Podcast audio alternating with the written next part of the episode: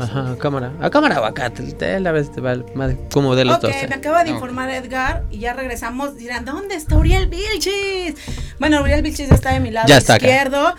Porque, bueno, recapitulando un poquito, tuvimos un problema ahorita con la red. Entonces tuvieron que cortar el programa, pero ya regresamos de nuevo. Aquí estamos. Y pues bueno, ayer 3 de diciembre se celebró el Día Internacional de la Discapacidad. Y se hicieron muchas, muchas, muchos eventos y muchas, muchas cosas en favor de la discapacidad.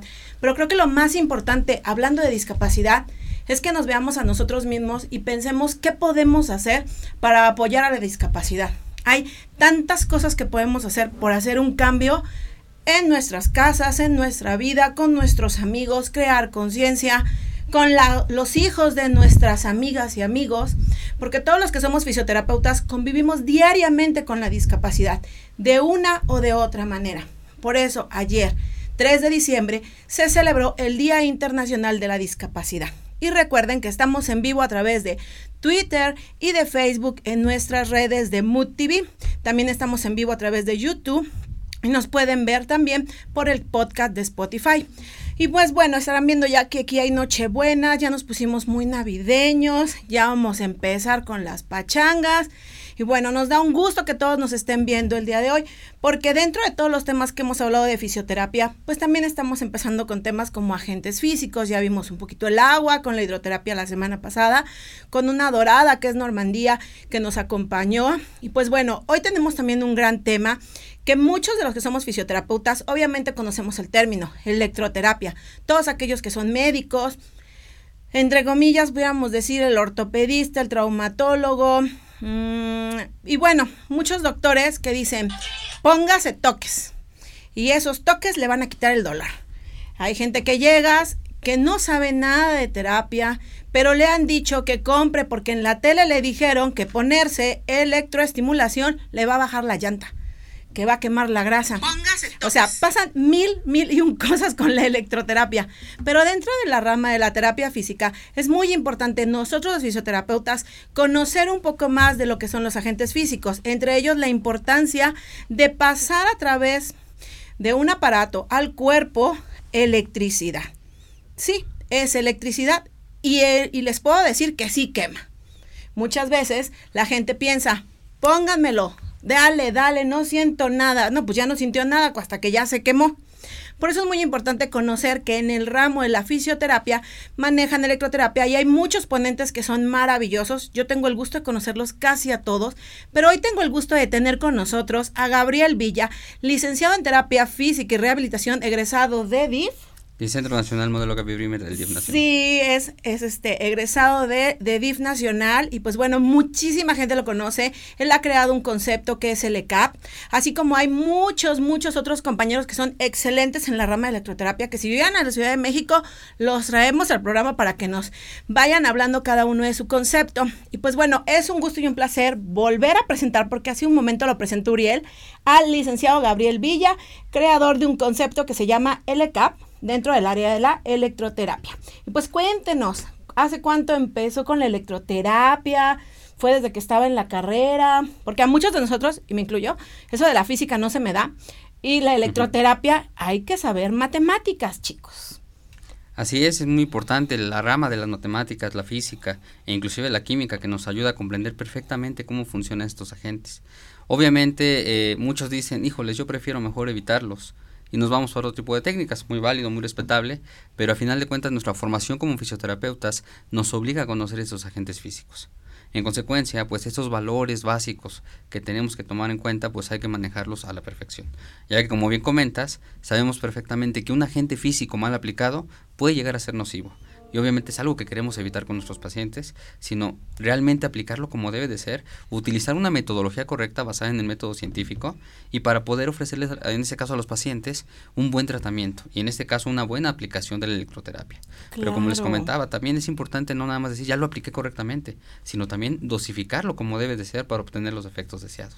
Claro que sí, y algo muy importante para todos los que no son del área de los saludo, que no son fisioterapeutas, quiero que sepan que una persona capacitada como su fisioterapeuta en lo que es el manejo de las distintas tipos de corrientes, porque ahí les va, que nos pongan un solo aparatito no quiere decir que sea la misma corriente, ¿no? Hay distintos tipos de corrientes. Si nos pudieras explicar un poquito a todos. Claro, como pues sabemos, eh, la electroterapia se divide en muchas ramas, dependiendo de la clasificación y el criterio que queramos darle, pero saber que hay muchas modalidades y cada modalidad tiene un valor específico, tiene un efecto y tiene una razón de ser. Muchas veces compramos algún equipo y nos emocionamos de que, dices que tiene 30 corrientes, tiene 40 corrientes, sí, pero ¿cuántas ocupa realmente esas corrientes? O 100 programas, que no se ve qué corriente es. Exactamente. Que ese es un detalle, bueno, retomando lo que comentabas de concepto de LCAP, que tratamos de evitar. Estamos muy peleados por los protocolos. Sabemos bien que muchas marcas, digo, muy respetable la investigación que hace, que realmente es necesario, pero manejan protocolos estandarizados para ciertos padecimientos los cuales obviamente no van a aplicar para todo tipo de población. Lamentablemente en México hay poco estudio, hay poca gente que se eh, dedica a la investigación y obviamente los protocolos son extranjeros y muchas veces no aplican para la población mexicana, que es un muy importante que hay que tomar en cuenta. ¿Cuál sería la diferencia exactamente lo que nos estás comentando? Y también qué interesante, población mexicana, o sea que ya han hecho investigación de qué, de nuestro tipo de piel, cómo reaccionamos al dolor, ¿En qué te basas como para decir en la población mexicana? ¿Por qué no puede aplicar? ¿O no podría aplicar en No es que no aplique. esos estudios nos sirven para tener valores de referencia. Y eso es muy importante porque de ahí se basa la dosificación. Pero de eso a estandarizarlo a todos los pacientes, esa es la situación. El tipo de color, el, la actividad que realiza. Sabemos que muchas veces la fisiología tiende a cambiar discretamente de un organismo a otro. Y esa ese discreto cambio puede ser importante y determinante para lo que es el efecto fisiológico. por eso yo creo que la razón por la cual no puede llegar a ser tan eh, válido, no tan válido, como tú dices, es bastante válido, sino tal vez tan aplicable el aplicar el mismo protocolo a cinco personas diferentes, ¿no? Exactamente. Si hay que, como todos los, los agentes físicos, hay que hacer, hacer un tratamiento individualizado. Claro. Y no hay que perder ese punto. Claro, pues bueno, qué interesante. Entonces, hablando de electroterapia, chicos, nos podrías decir, luego muchas veces vemos los aparatos, tanto los fisioterapeutas que no estamos tan empapados en electroterapia, como la gente que no sabe de esto y ve que en el aparato dice, es una corriente de baja frecuencia, de mediana frecuencia, 100 volts, 20 pulsos.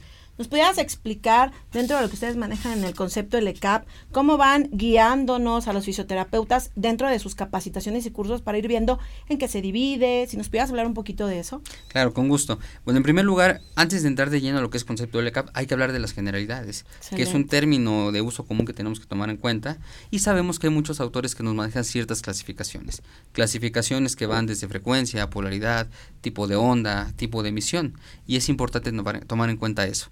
Aún así, no hay una homologación sobre las clasificaciones. Podemos ver autores que nos dan unos valores, otros autores nos dan otros. Es algo muy importante. Todavía no se estandarizan valores como tal. Pero como mencionamos, es muy difícil hacerlo. Para lo cual lo recomendable es trabajar sobre rangos. Rangos de frecuencia, de ancho de pulso, tipo de polaridad, características, que eso nos puede ayudar a comprender mejor la electroterapia. Ahora, hablando ya propiamente, si recordamos la clasificación medular, nos habla de acuerdo a frecuencia, que es baja, media y alta. Su polaridad puede ser corriente monofásica, corriente bifásica, en función a cómo es la emisión y flujo de electrones. Excelente. Eh, la polaridad, el pulso, perdón. El pulso sabemos que tenemos desde pulsos muy básicos como lo rectangular, sinusoidal, exponencial, algunos un poco más actuales como dientes de sierra, entre otros. Y el flujo, si es un flujo constante, un flujo interrumpido, que también son factores que pueden determinar el efecto. Bueno, eso que escuchamos, para los que no son del área de la salud, muchas veces es lo que viene en las cajas y les explican y lo vemos y no sabemos ni qué. Pero, por ejemplo, ¿tú trabajas con electroestimulación mucho, eh, poco? Trabajo muy poco, realmente la verdad es, sí llego a trabajarla, pero más como en esta parte de la analgesia, a veces un poco para el, la, la potenciación muscular, pero realmente la verdad es que, como dice Gabriel, yo sí soy como un poquitito más medido en esta parte de, híjole, sí, sí. O sea, la verdad es que sí creo, o sea, evidentemente he visto también los resultados con muchos pacientes, porque de verdad sí puede llegar a ser una piedra angular eh, o de gran avance para los pacientes, pero la verdad es que, como dice Gabriel, hay que saberle y hay que saberle bastante bien. Claro, yo escuché alguna vez en uno de los cursos, o digo, yo he tomado dos cursos con él, no he tenido la oportunidad de hacer el diplomado, que es avalado por la UNAM, ¿verdad? Así es, por la División de Estudios de Posgrado. Sí, ellos tienen un diplomado muy padre en la Ciudad de México, buenísimo, tengo ya compañeros que lo han hecho, pero también yo no me he metido de lleno en la electroterapia pero lo mucho o poco que he aprendido con cada uno de las de los ponentes que son excelentes, sí me he topado que qué maravilla si lo combinas, ¿eh? A veces, alguna vez escuché algún compañero que decía, no, es que ahí tengo guardados mis equipos, no los uso porque moverlo o ponerle otra técnica me ha funcionado mejor. Yo en mi experiencia puedo decir que combinando las dos cosas. Les va bien. A veces me toca un paciente que me dice, no es que llegué y me pusieron, ah, ahí te va, compresa caliente, los electrodos, eh, me dieron masaje a la vez. Te me pusieron ultrasonido. Vas en una, una mezcla de agentes físicos que al final ya no sabes cuál de todas fue la que le ayudó. Y entonces me dice, usted fue algo muy interesante, me, me puso los electrodos o los parchecitos pero mientras estuve yo haciendo algo, usted me dijo que hiciera este otro movimiento o este ejercicio. A mí sí me ha funcionado mucho hacer algunos ejercicios mientras tienen puesta la electroestimulación. Eso lo hago yo por mi cuenta. Pero sí es muy importante saber de electroestimulación, chicos, porque hay muchos equipos en el mercado hablando de equipos. Pero en el concepto LECAP te enseñan precisamente a que pienses para lo que vas a hacer y que tu paciente va a ser individualizado y único, ¿verdad? Así, exactamente. Y durante lo que van trabajando en electroterapia, actualmente, conforme han ido pasando los años, ¿cuáles han, han sido los cambios dentro de la electroterapia? Pues realmente, eh, recordemos un punto medular. Eh, la electroterapia como tal se basa en la, eh, en la electrónica. Sabemos que para poder lograr eso los ingenieros biomédicos hacen un alto trabajo para perfeccionar los agentes que se están emitiendo.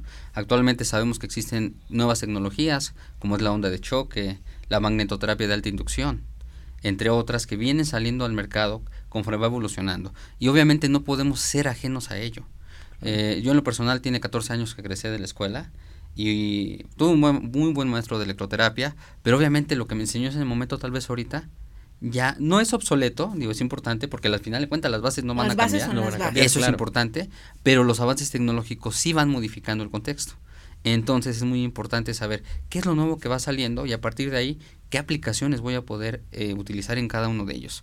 Eh, lamentablemente muchas veces sale un agente nuevo y, perdón la palabra, lo prostituyen mucho. O sea, lo quieren ocupar para todo. Y sabemos que tal vez sí son agentes que salen caros de inicio, pero no por eso es desvirtuar su efecto, sino más bien ser específicos y ver de acuerdo a los estudios cuál es la eficacia de ese agente para darle una, eh, una dirección y poder tener una herramienta más dentro de nuestro, de nuestro arsenal terapéutico. Eso es muy importante. Claro, a fin de cuentas, todas son herramientas, ¿no? Unas tendrán mayor aplicabilidad para cierto tipo de cosas, otras tendrán mayor aplicabilidad para otro tipo de cosas, pero no por el hecho de que haya comprado unas ondas de choque que me costaron miles y miles de pesos, tenga que aplicar las ondas de choque a diestra y siniestra con todos los pacientes que tenga habido y por haber. Exactamente, y lamentablemente es un error que se está cometiendo mucho en, en la práctica diaria. Ok, yo, yo también visto dentro de lo que veo con los compañeros, nos van dando muchos cursos a los compañeros fisioterapeutas. Y llegas al curso y precisamente sacan tu libro donde viene el protocolo. Ojo, yo nada más conozco como a ocho ponentes que te enseñan a pensar y razonar en cómo usar las corrientes. Los demás sí me ha tocado ver que es más como un librito o el mismo aparato o te dicen cómpralo y te lo pones, ¿no? Y pues la electroterapia es algo muy noble, a quien hay que tenerle respeto, ¿no?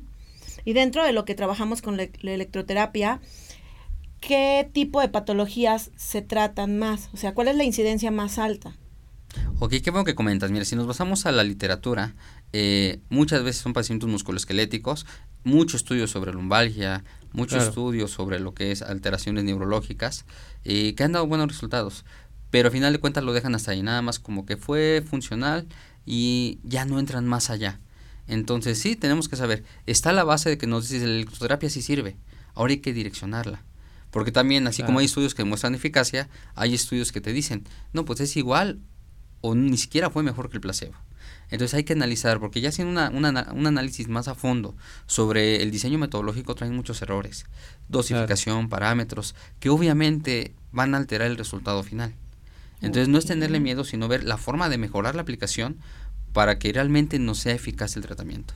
Perfecto. Y entonces cuando estamos hablando de dosificación o de parámetros, ¿cómo se clasifican para los compañeros que nos están viendo, para la gente que luego escucha que le dicen, no, pues es a que... tantos hertz, o, tantos tan- o hertz, tantos eh, o tantos anchos de pulso. ¿Qué, ¿Qué tipo de elementos son importantes para poder eh, dosificar, o sí, qué parámetros existen para poder dosificar los aparatos de electroterapia, por ejemplo, la- las corrientes de electroterapia?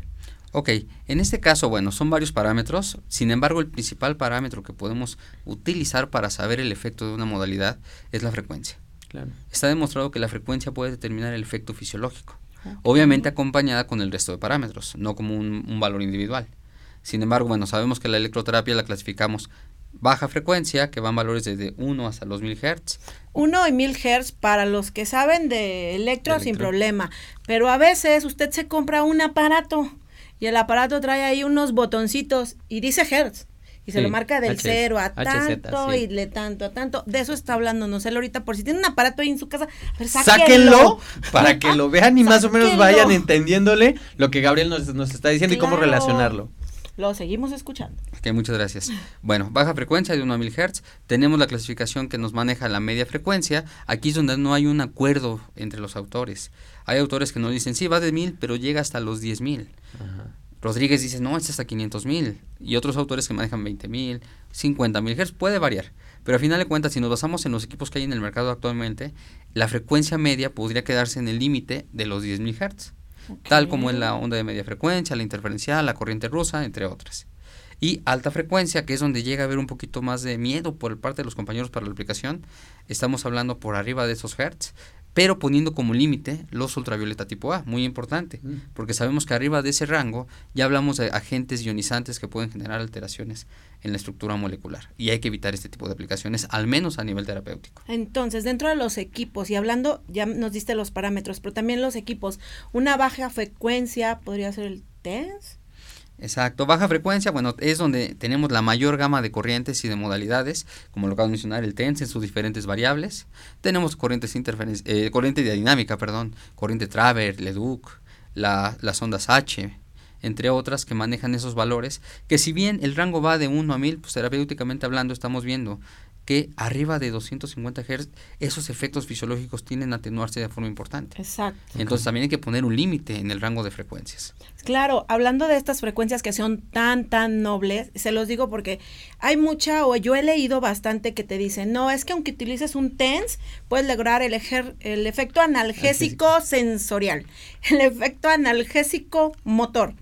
Arriba de tantos De tantos pulsos y de sí, tantos claro. hertz en un TENS, ya es motor. Ahí le va.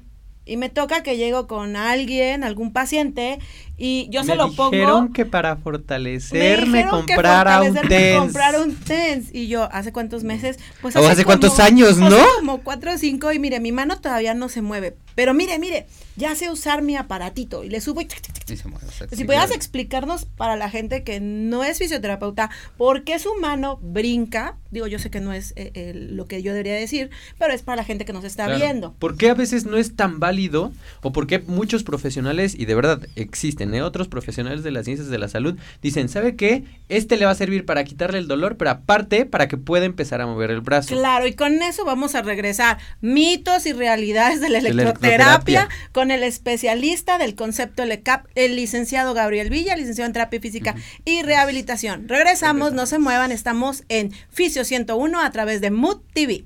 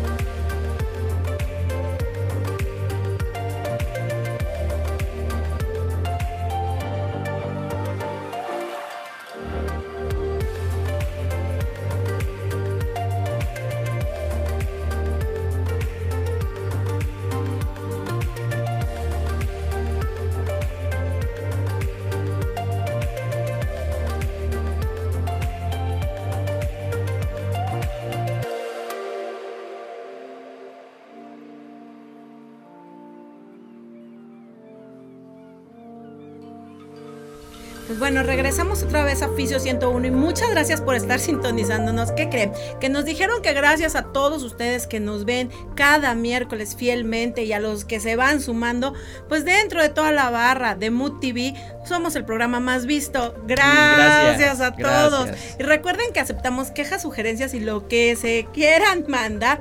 También aceptamos que vengan. Recuerden, si ustedes vienen a la Ciudad de México o están en la Ciudad de México, Mándenos un mensajito a, ver. a Uriel Vilchis o a mí y con todo gusto pueden venir a cabina y pasar un buen rato con nosotros, platicar con el invitado, hacer preguntas. Por eso a veces les decimos qué tema va a haber un miércoles antes para que puedan venir. Pues bueno, vamos a seguir hablando de la electroterapia y estábamos hablando de esos mitos y realidades que te dicen ponte un TENS y te fortalece el brazo. Pues no, no es así como tal, ¿verdad? ¿Nos puede seguir contando? Es real Exactamente, sí, de hecho lamentablemente sí es real. Y ahora sí que para todos los pacientes que nos están viendo, sí hay que tomar en cuenta algo. Sí, un aparato de electroterapia, por muy sencillo que se vea, puede generar muchos efectos. Claro. Y bien, independientemente cómo lo modules, cómo lo programen, pueden generar contracciones inclusive. Puede ser simplemente el efecto del hormigueo que siente el paciente. Sin embargo, eso no determina que sea un efecto realmente benéfico. Muchas veces eso, nos podría ser inclusive contraproducente. Imagínense una contracción. Tengo un, trombo ahí atorado y de repente lo desprendo. Puede eh, ser fatal inclusive, traer un infarto, una embolia. Entonces sí hay que tener mucha responsabilidad de que, aunque se ve muy noble un equipo de electroterapia, principalmente los portátiles, que están muy accesibles actualmente. Ay, sí, yo me espanté. A una señora le vendieron uno en 300 pesos hace tres días. 300 pesos. Lo bueno fue que no lo usó y me dijo, oiga, ¿me explica esto? ¿Me sirve?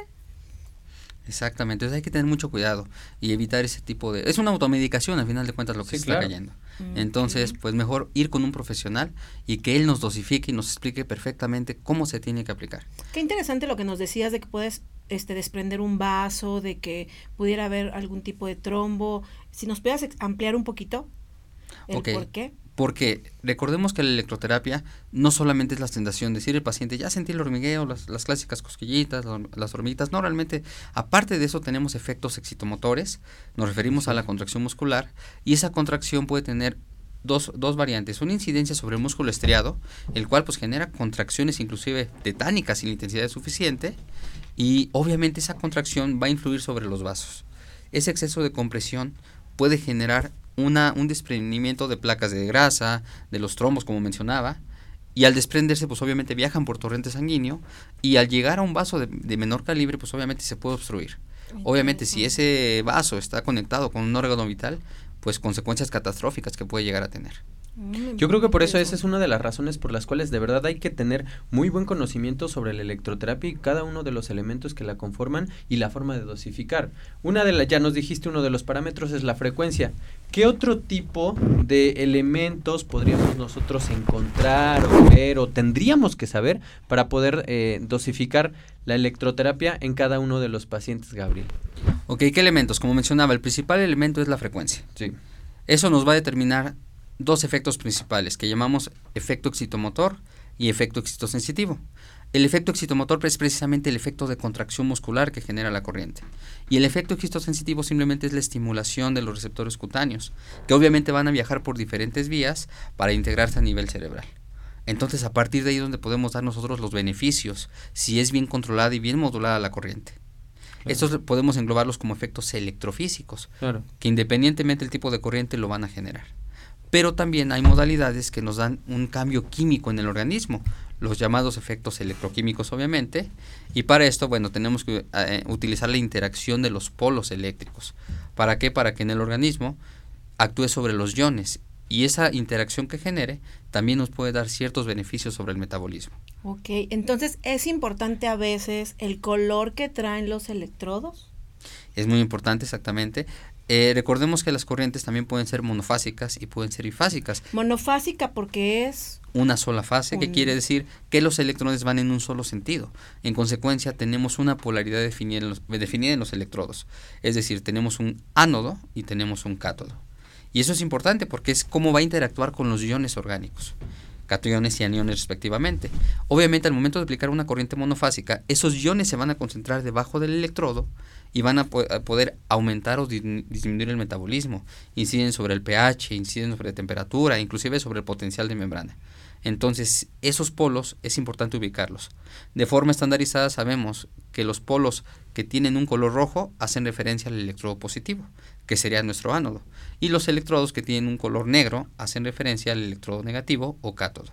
Entonces, es importante ubicarlos al momento de la aplicación. Eso es hablando de electrodos que traen el color. Me han tocado ver electrodos de los cuadrados, que son de gel, podríamos decirse? ¿Cómo, ¿Cuál sería el nombre específico del electrodo? ¿Nada más electrodo de gel? Son electrodos, bueno, hay muchas variantes, eh, electrodos autoadheribles o pregelados que le llaman algunos, pero en realidad sí, en efecto es un gel hidrofílico, electrolítico, el cual... Me ha tocado verlos, pero vienen totalmente en blanco, la colita del, del ratón, pudiéramos decirle. Y me ha tocado ver a otros electrodos que traen broche. Entonces ahí no ves el color si es rojo o es negro. Ok, que de hecho aquí es muy importante. Como tal, el electrodo, que es la parte terminal, no va a tener el color. Lo que va a tener el color es el cable que sale del electrosimulador. Claro. Entonces es muy importante saber eso. ¿Por qué? Porque ese electrodo pues, tendría que ocuparse en este caso para poder identificar cátodo ánodo. Aunque aquí quiero hacer un paréntesis, por el efecto químico que hace una corriente monofásica, interactúa con el, el gel electrolítico de esos electrodos autoadheribles. Entonces no se recomienda su uso. Cualquier corriente monofásica, llámese interferencial, Traver, Leduc, perdón, interferencial no, diadinámica, Traver, Leduc, o inclusive otra corriente que nosotros podamos diseñar que sea monofásica, hay que evitar el uso de ese tipo de electrodos y para eso ocupar mejor los electrodos de esponja o de caucho. Entonces sí va a ser una determinante el que el que trabajemos con ciertos electrodos, cierto tipo de corrientes. ¿Qué tipos de electrodos encontramos actualmente? Los electrodos, miren, vamos a hablar un poquito de puntos básicos. ¿Y cuál es la clasificación general de los electrodos? Básicamente tenemos dos tipos de electrodos, electrodos de superficie y electrodos invasivos, que últimamente como que es la tendencia actual y lo que todos quieren aplicar. son muy buenos, pero también hay que saber bien cómo tiene que ser la aplicación y la dosificación obviamente. Dentro de los electrodos invasivos lo vamos a dejar un poquito a un lado, son los de aguja principalmente. Vamos a enfocarnos a los electrodos de superficie.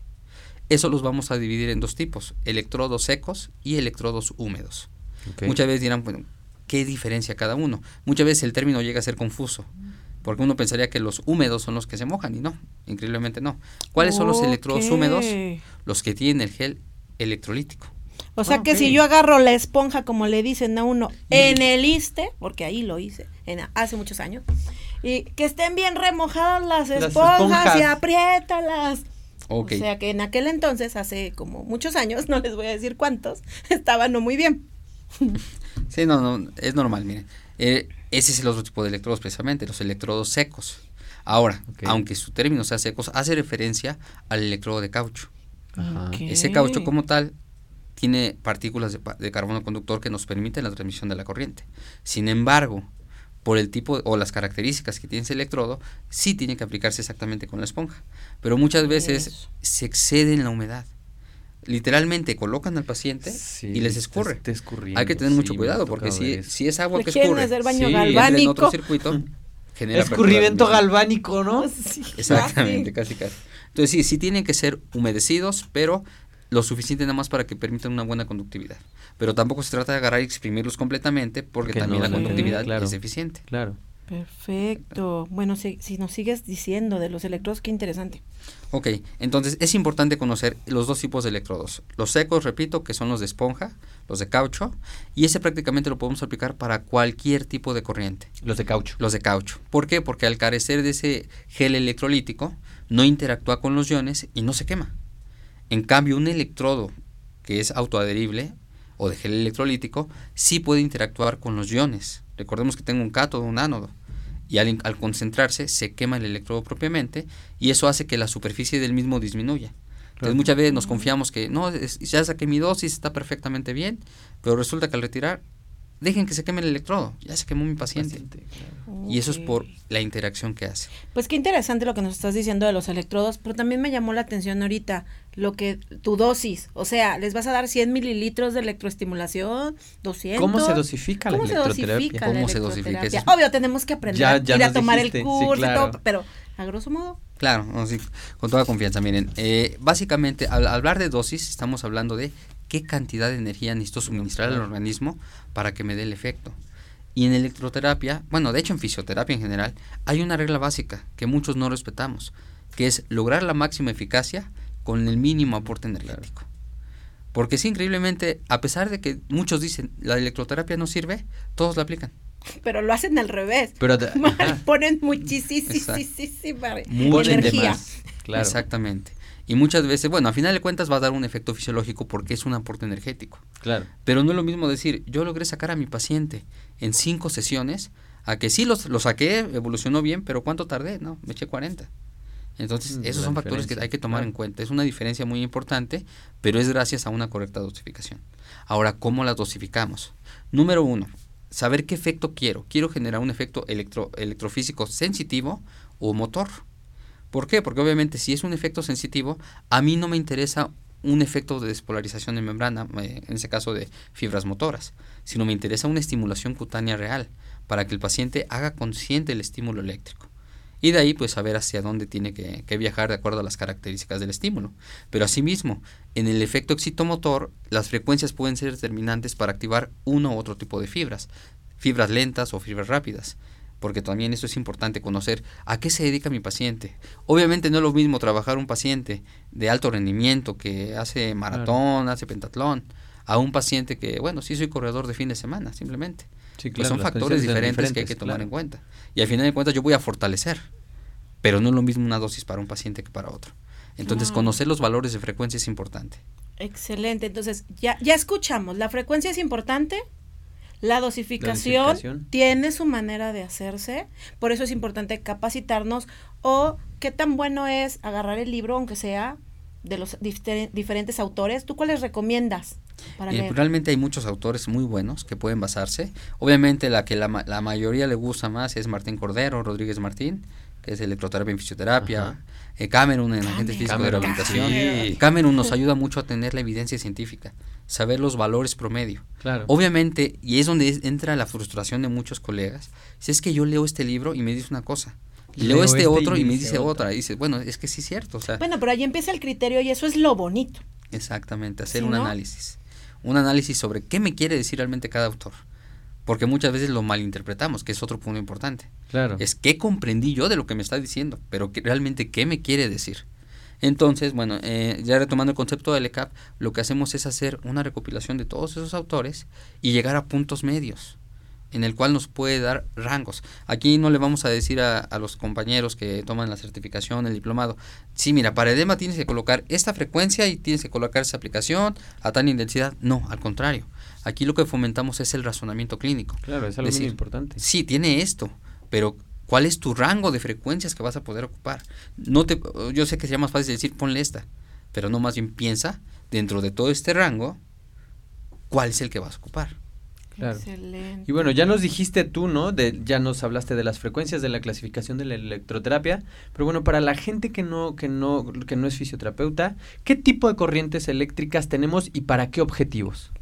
Ok, bueno, hay muchos tipos de corriente, como mencionamos. La más común y la que vamos a escuchar en todos lados, y por los mismos pacientes que ellos llegan y nos dicen, me compro un TENS. Sí, claro. El TENS, en el cual lo escuchamos y lo asociamos directamente a dolor.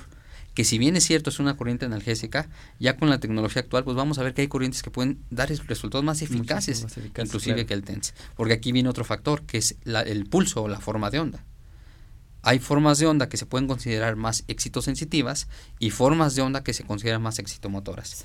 Y eso depende del tipo de fibras que favorecen la estimulación. Porque también aquí otro paréntesis que quiero hacer. Realmente, y eso se lo digo a mis alumnos muchas veces en la escuela, eh, realmente todas las corrientes te sirven para todo y todas las frecuencias te hacen todo. Sí, porque una frecuencia te puede dar tanto efecto motor como, sensitivo, contracción. Tú le cambias la frecuencia y obtienes lo mismo. Pero aquí más bien es saber qué frecuencia es más eficaz para este efecto y qué frecuencia es más eficaz para este otro efecto.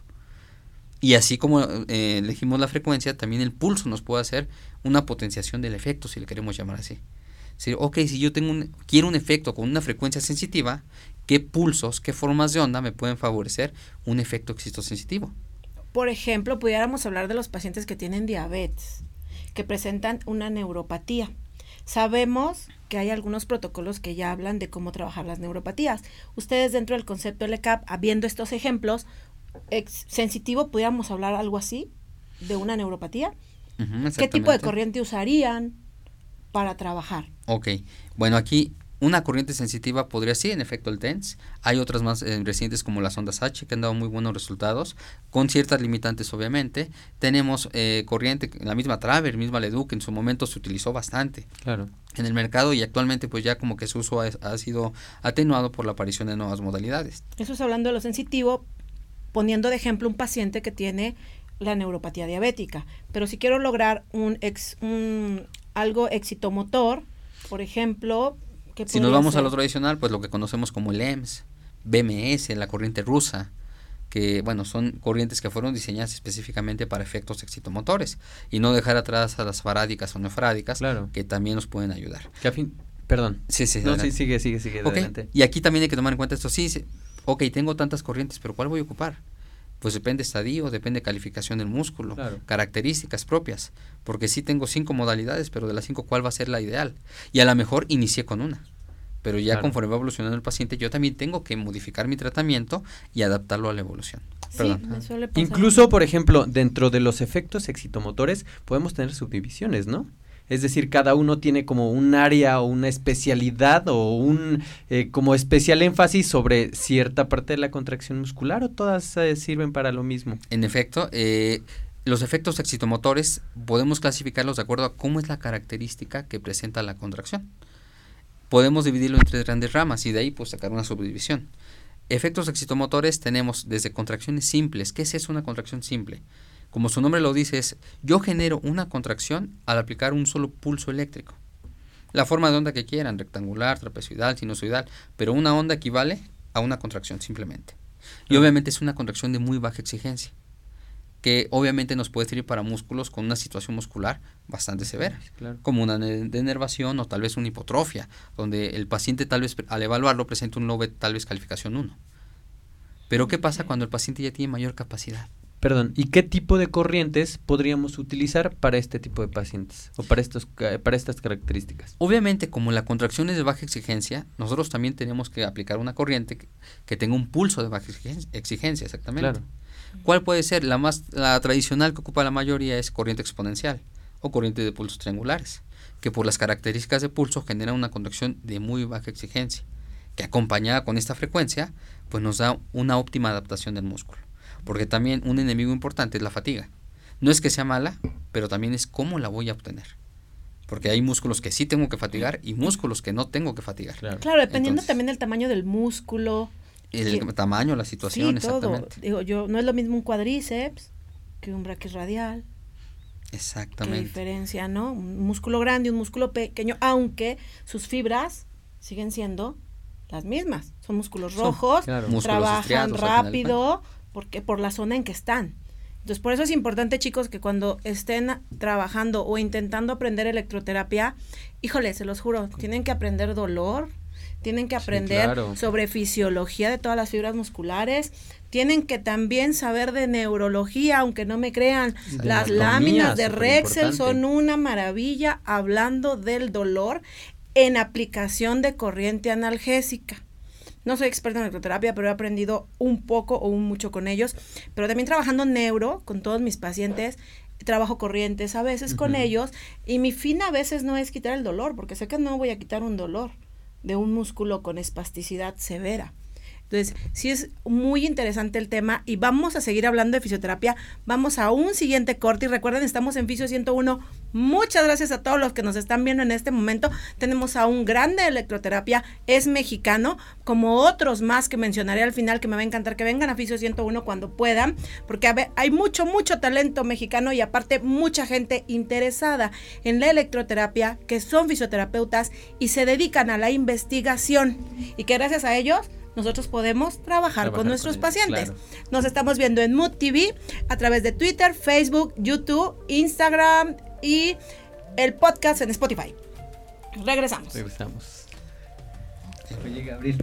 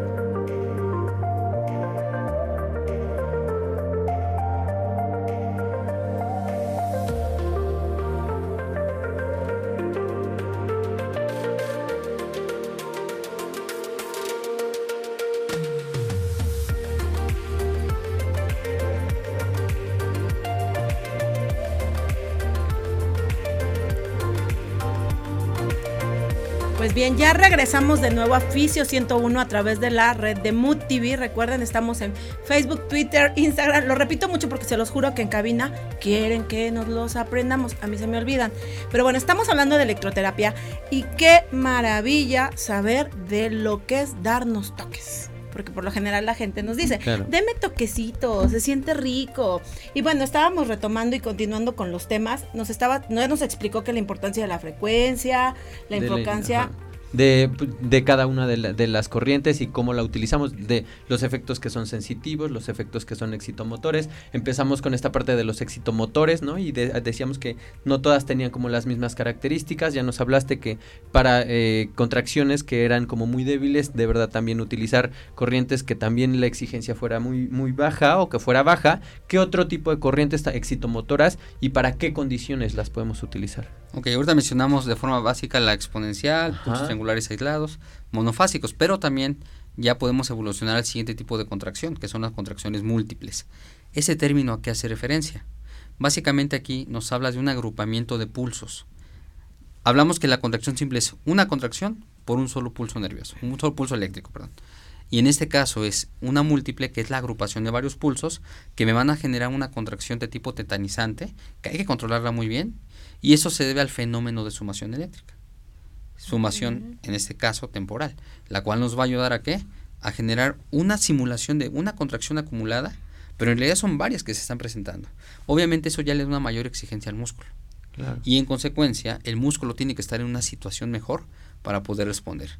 Y de aquí sí podemos irnos desde una hipotrofia hasta una debilidad ya va a depender qué características va a tener, qué frecuencia, qué duración va a tener ese tren de impulso, porque los trenes sabemos que puede haber varios tipos de trenes y a su vez la forma que va a tener ese tren, qué contorno. No, no, es lo mismo aplicar un contorno triangular a un contorno trapezoidal o uno rectangular. Cada uno da, mayor, da mayor o menor exigencia. Entonces, un músculo que apenas estamos trabajando, que tal vez esté en dos de calificación, pues me conviene un, un contorno que sea poco exigente como el triangular. Pero si ya lo voy evolucionando, ya está en 3, en 4, tal vez ya 4 más, llegando a 5, ya puedo ir un, un pulso mucho más agresivo, que tenga un pico de corriente sostenido, como es el contorno rectangular. Entonces, básicamente es ya empezar a modular. Ahí es donde viene lo bonito de esto, de empezar a ver cómo tengo que diseñar mi corriente de acuerdo a la respuesta de mi paciente. Excelente. Pues bueno, esto que nos estás comentando, a mí en específico me cae en la cuenta de que, ojo chicos, Llegamos, tenemos un paciente con, en mi caso, evento vascular cerebral, y nuestro paciente ya tiene atrofia, falta de músculo. Diríamos por ahí el músculo pegado al hueso ya, se le ve nada más la piel. Y lo interesante, le enseñaron a ponerse un TENS para que se mueva, se mueva y se mueva y se mueva. Estás hablando de la tetanización, estamos hablando de cómo hay calcio, eh, actúan bombas de potasio, de sodio, con todos esos movimientos, ¿no? Y a veces no sabemos y continuamos con el mismo protocolo de trabajo. Claro. Qué error garrafal. Por eso es importante la capacitación que dan muchos o varios ponentes que hay a nivel nacional. Y dentro del ámbito deportivo, cambiándole un poquito y siguiendo hablando de corrientes, ¿en qué tipo de corrientes utilizan más? ¿Lo utilizas más para potencializar fuerza, hacer hipertrófico el músculo? ¿Cómo se maneja en terapia deportiva? Si terapia deportiva es todo un arte realmente, los que se dedican a eso, y el grado de exigencia que tiene el fisioterapeuta es bastante alto. Sabemos que un deportista, especialmente si es de alto rendimiento, nos exige una recuperación rápida. Sin embargo, también hay que conocer nuestros tiempos de recuperación, porque si no los, nos adaptamos a ellos, pues podemos, sí, tal vez mejore el paciente rápidamente, pero a mediano o largo plazo puede haber consecuencias entonces una nueva lesión, una, una recidiva, no sé, diversos factores que pueden inclusive disminuir el tiempo de vida útil del deportista. Entonces, ¿qué, ¿qué, tipo de corrientes? Considerando que estos pacientes están acostumbrados a una alta exigencia muscular, estamos hablando de corrientes que pueden ser por agrupaciones de pulsos, ya no solamente en el caso del tren, sino pequeños trenes dentro de un mismo tren.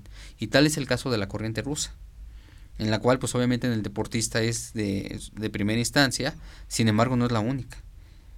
Aún así podemos tener deportistas que tuvieron una lesión muy severa, su tiempo de recuperación fue prolongado y obviamente la situación muscular puede estar pues bastante afectada. Entonces no es agarrar y decir, porque es deportista voy a aplicar siempre la rusa. Tengo otras alternativas como el EMS, BMS u o inclusive la interferencial que se ha ocupado en su momento, Sí, que da una nueva exigencia, alto voltaje. O sea, hay varias modalidades, pero bueno, obviamente teniendo un objetivo muy claro sobre lo que quiero generar en ese paciente. Ok, ¿algunas preguntas? Gabriel, algo? oye una pregunta. Eh. ¿Qué opinas de la terapia combinada? Terapia combinada. Bueno, hablando en términos de electroterapia, obviamente. Sí, porque claro, De ahí sí, ya nos sí, han sí. sacado muchas vertientes. Eh, terapia combinada, mire, realmente la sinergia que genera es muy buena y da muy buenos resultados, pero bien aplicada. Porque muchas veces me toca ver que hacen aplicaciones que se salen del fundamento físico, ya, ya no tanto fisiológico, sino el fundamento físico. físico de un circuito eléctrico. Entonces hay que saber bien cómo debe de aplicarse correctamente, saber que en este caso mi transductor va a tomar el lugar de un electrodo. Un electrodo. En consecuencia, mi circuito va a estar compuesto por un electrodo del cable o del, del canal y el electrodo que va a representar el transductor, aparte de los efectos simultáneos que va a dar el lazo ultrasónico. Y obviamente al momento de dosificarlo va a cambiar un poco, porque como la energía se transmite en un mismo momento, la dosis tiene que modificarse para que el organismo lo asimile y responda adecuadamente. Bien aplicada da muy buenos resultados. Mal aplicada pues es mejor no Sí, ponerle claro. nada. Y ¿Alguna bueno, ya que entramos a otro, esta parte, este terreno, ¿no? De, de combinarlo con otras cosas, ya hablamos un poquitito de las corrientes. ¿Qué otras, qué otros agentes eh, abarca la electroterapia que no sean las corrientes eléctricas? ¿Qué otros agentes abarca? Propiamente ah, podemos entrar al espectro electromagnético.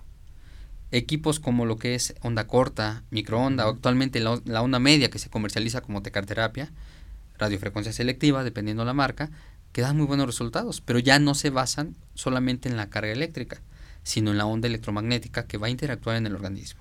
Obviamente aquí ya hablamos de, de corrientes que manejan alta frecuencia. Lamentablemente, y sí, a mí me tocó ver en algunos casos, pacientes con quemaduras por la aplicación incorrecta de ese tipo de corrientes o de ese tipo de agentes. Entonces, si con electroterapia de baja frecuencia hay que tener cuidado, con alta frecuencia hay que tener especial cuidado todavía. Wow, pues bueno, hemos estado leyendo algunas preguntas, pero también les voy a comentar. Gabriel Villa hoy cumple años. Es que digo, gracias a que cumple años lo tenemos hoy aquí porque le dieron, creo, su día en el trabajo o algo así. Día. Bueno, por eso nos acomodamos este día, pero pues que cumpleaños, cumplas Gabriel. muchos más. Muchas Pues gracias. que sigan investigando para todo lo que están haciendo en electroterapia.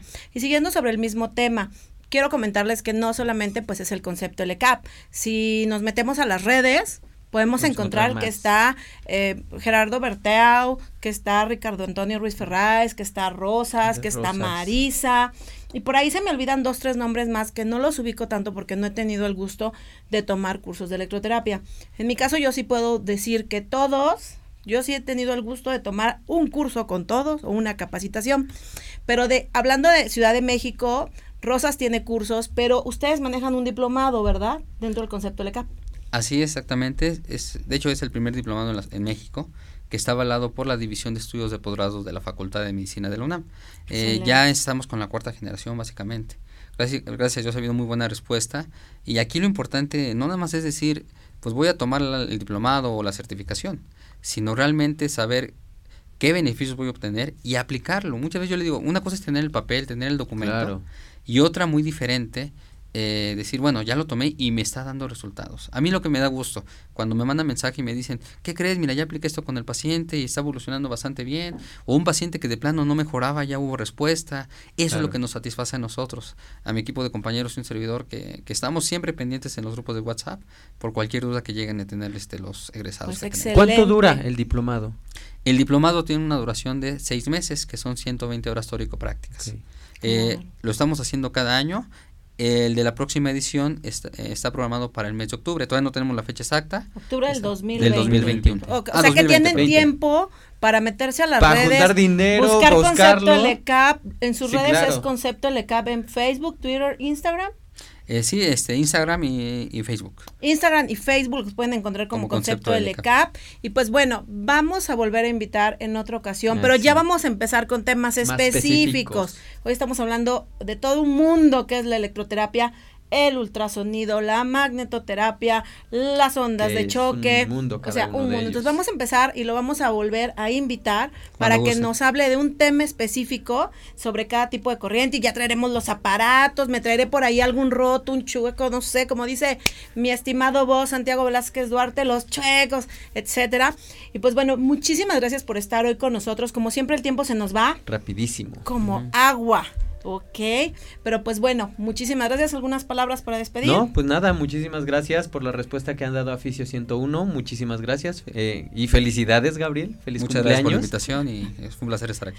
Sí, y repetiremos con usted para que vuelva a venir y ya nos hable de algún tema específico, traer los equipos, traer electrodos, ver cómo está funcionando los aparatos y traer a alguien que a lo mejor en ese momento tiene mucho dolor y ver cómo funciona, porque es mágico, ¿eh? Sí. Se los juro. Pudiese parecer que es mágico. Tiene sus bases, pero de verdad parece mágico por la efectividad y a veces el tiempo en el que, que da esa efectividad. Y ahí entra el dicho. Sí. Me cobras 500 pesos por pero por lo que sé, no por lo que hago. No por lo que hago. Entonces hay que capacitarnos y pues estaremos hasta octubre del 2020, pero te tendremos aquí todo el año que viene para que nos hables de temas de electroterapia.